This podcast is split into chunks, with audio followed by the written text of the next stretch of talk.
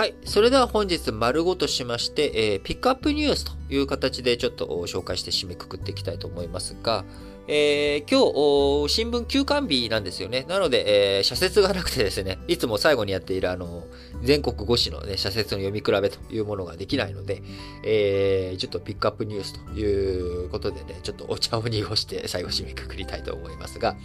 えー、CNN、えー、アメリカ中西部、ネブラスカ州、こちらのリンカーン子供動物園で、雪氷、えー、雪氷というのはですね、中央アジア山岳地帯原産の、えー、WWF のリストで絶滅危惧種に指定されている動物なんですけれども、えー、こちら雪氷3頭、えー、3頭がですね、新型コロナウイルスに感染してその合併症で死んだことが分かりました。え、新型コロナウイルス、人間だけじゃなくて、え、動物にも影響を与えるとということで、えー、動物園、えー、11月12日に Facebook へ投稿した内容から、えー、今回、えー、雪氷3頭が新型コロナウイルスに感染し、その合併症で死んだことが分かったということです。えー、飼育中の雪氷とスマトラトラ、新型コロナの症状を示し、検査で陽性を示したと発表。えー、二次感染を防ぐため、ステロイド剤と抗生物質で治療中と報告されていましたが、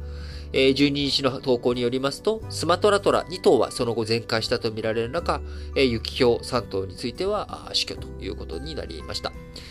アメリカの失病対策センターによれば、新型コロナウイルスへの感染は、これまでに大型のネコ科の動物や猿、フェレット、ミンクなど、一部の哺乳類でも確認されているということで、えー、新型コロナの影響、猛威というのはですね、人間だけじゃなくて、えー、動物たちにも広まっているのかなというふうに、え、思わされる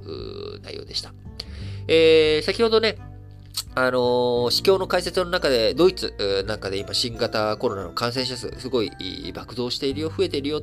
え、アジアなんかでもね、ちょこちょことやっぱ増えてき、ているっていう話ありますが、え、日本、東京都もですね、え、昨日14日、新型コロナウイルスの感染者を、え、都内で新たに22人確認したと発表され、え、1週間平均の感染者数24.6人と、1週間前と比べると22.4%増えたということで、えちょっとね、下げ止まって今、上がり基調になってきているということで、まだまだね、全然人数少ないし、えー、この前のあの、コロナの専門家会議とかの中でも、まあ、あの、感染者数だけをもってね、あの、感染者数指標にあんまりね、使って意味ないんじゃないのというところ、本当に大切なのは医療逼迫が起きてるかどうかというところもあるわけですが、とはいえ、感染者数少ないに越したことはないので、えー、ちょっとね、えー、少し今上がり基調、寒くもなってきましたし、僕もね、寝るときにも湯たんぽを使い始めておりますので、えー、ちっちゃいの1個だけですけどね、使い始めておりますので、まあ、寒くなる中、新型コロナに限らず、えー、やっぱ体調管理、えー、ね、えー、普通の風邪なども召さないように、あるいはインフルエンザもね、ちょっとやっぱ気になりますんで、えー、しっかりと、健康対策、えー、病気対策して健康を維持していきたいなというふうに思います。えー、他の話題として、えー、AF、AFP 通信。すいません。ちょっとね、今鼻が出始めてきて、えー、ちょっと鼻声になりかけてますが、えインドの首都、ニューデリーを管轄するデリー首都圏当局、えー、13日にロックダウンの導入を検討するっていう話が出てきて、え、ドイツ、あ、ドイツじゃない、インドでまた、あ新型コロナ蔓延しているのというと、実は、大気汚染の悪化を受けて、ロックダウン、えー、健康に有害なスモッグから市民を守るため、ロックダウンの導入も検討するという話になっております。えー、ロックダウンの導入、検討に先立ちまして、学校については1週間閉鎖をするという発表になりました。えー、最高裁判所13日、大気汚染危機への対策として、ニューデリーへのロックダウン導入を提案した。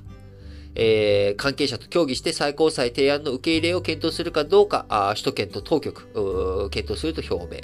え大気汚染対策でのロックダウンは過去に例がない、え極端な手段となると述べられました。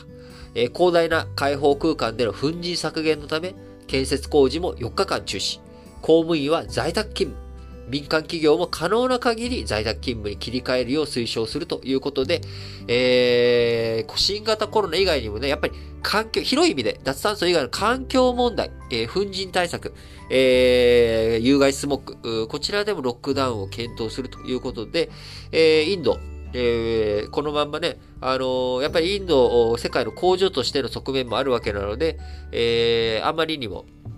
こういったものが品質していくっていう風になると、なかなか本当にこのまま工場とか生産とかうまくいくのかな、あ世界経済どうなっていくのかなっていうことで、えー、ちょっと気になるニュースだなということでお伝えしました。あとね、あのー、新型コロナ以外でもロックダウンって起こりうるんだ、検討し、えー、選択肢として出てくるんだっていうところがね、なかなかちょっと興味深かったですということ。えー、そして昨日、えー、小室眞子さんと小室圭さんあ、羽田空港から米国に向けて出発したということで、えー、まあ、お二人ね、結婚しても、えー、眞子さんも一般人となられたわけなので、もうあんまりね、本当にニュース報道とかもやめてあげてほしいなというふうに思います。えー、まあ、あの、僕、眞子さんとはね、誕生日が一緒なので、あの非常にね、なんでしょう、特別な親近感というかですね、そういったものをあるわけなんですが、もし星占いでその10月23日が同じようなね、性格だとするならば、きっとまこさんも、えー、ちょっと頑固な方なんじゃないのかなというふうにも思いますが、えー、小室圭さんとお二人でね、まあ、あの幸せに頑張ってやっていってほしいと思います。えー、幸せじゃなくてもそれもまた人生だと思います。えー、その人生の中でね、どういうふうに楽しんでいくのかというのは、まあ、一人一人自分が決めていくことなんじゃないのかなというふうに思います。もう一般人にもなられたわけですし。はい。えーとですね。あ、あとね、昨日質問が一つあったんで、それについて今答えちゃうと思うんですが、あのー、全国紙読んだ方がいいのと、今地方紙読んでるんだけど、ということですけども、あ、全然それは地方紙でもいいと思いますよ。えー、全国紙を読まなきゃいけないってことは何もなくて、えー、自分がどんなニュースを知りたいのかということだと思います。地方紙の方がですね、やっぱり地域のコミュニティの情報とか、あ地域の動き、何が今、ホットイシューなのか、やっぱりその、地域地域によってイシューとなるべき話話は変わってくるわけですので、えー、そちらについてやっぱりアンテナ高くということであれば全然地方紙読んでいただくことで問題ないと思いますし、えー、僕のこの新聞解説ながら聞きはですね、日本国内とどまらず、えー、海外の、海外にね、お住まいの方も結構広く聞いていただいていて、10%ぐらいはですね、えー、日本国内からじゃなくて海外からの再生ということがあの数字として出てきておりますんで、あのー、まあそういった意味でもやっぱり全国紙、えー、そしてちょっと国際面、経済面多めというような形でやっておりますけれども、あの、全然地方紙読んでいただくことで構わないと思いますということ。えー、もう一つ、その同じ方からの質問であったのが、えー、あれですね、あのー、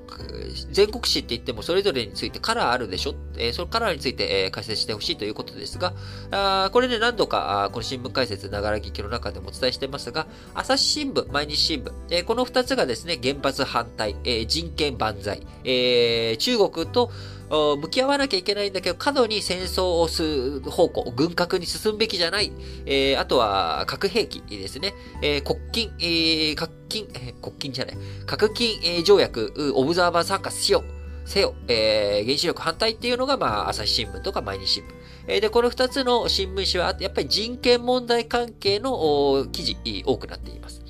それに対して産経読売はですね、どちらかというと、えー、まあ、読売より産経の方が強いんですけれども、えー、中国に、え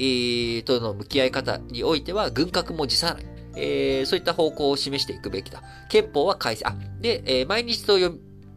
朝日は憲法改正すべきじゃない。えー、それに対して産経読売は憲法改正という方向性ですね。えー、で、あと最近読んでて思ったのが、あ読売新聞はヤングケアラーの話題が結構好きだなっていうこととかね、あの、新聞紙によって、えー、差はありますが、あまあ、いわゆる右寄りっていう表現になるのが産経新聞と読売新聞。で、朝日新聞と毎日新聞は左寄りの新聞になっています。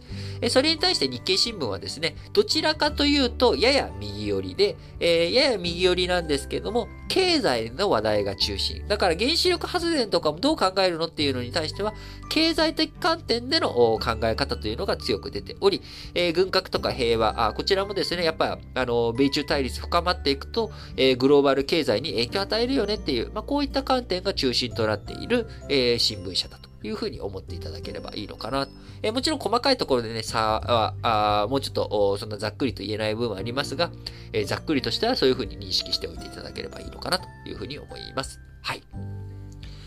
えー、昨日お伝えしましたけれども、ラジ歴、えー、ありがたいことにですね、ラジ歴本体の方100万再生を突破しました。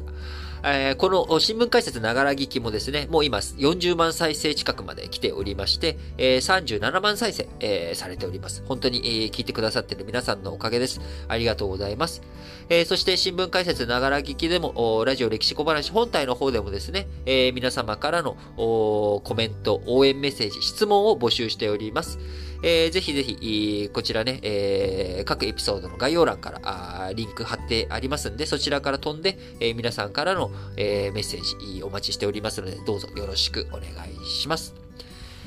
はい。ということで、皆さん、今日も元気にいってらっしゃい